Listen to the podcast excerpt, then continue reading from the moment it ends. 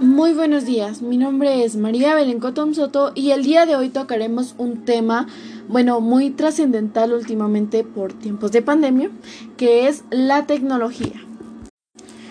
Bueno, la tecnología es la aplicación de la ciencia a la resolución, bueno, de problemas concretos.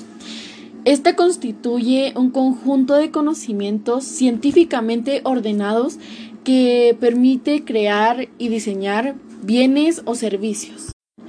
La tecnología se define como el conjunto de conocimientos y técnicas aplicados de forma lógica y ordenada que permiten al ser humano modificar su entorno material o virtual para satisfacer sus necesidades.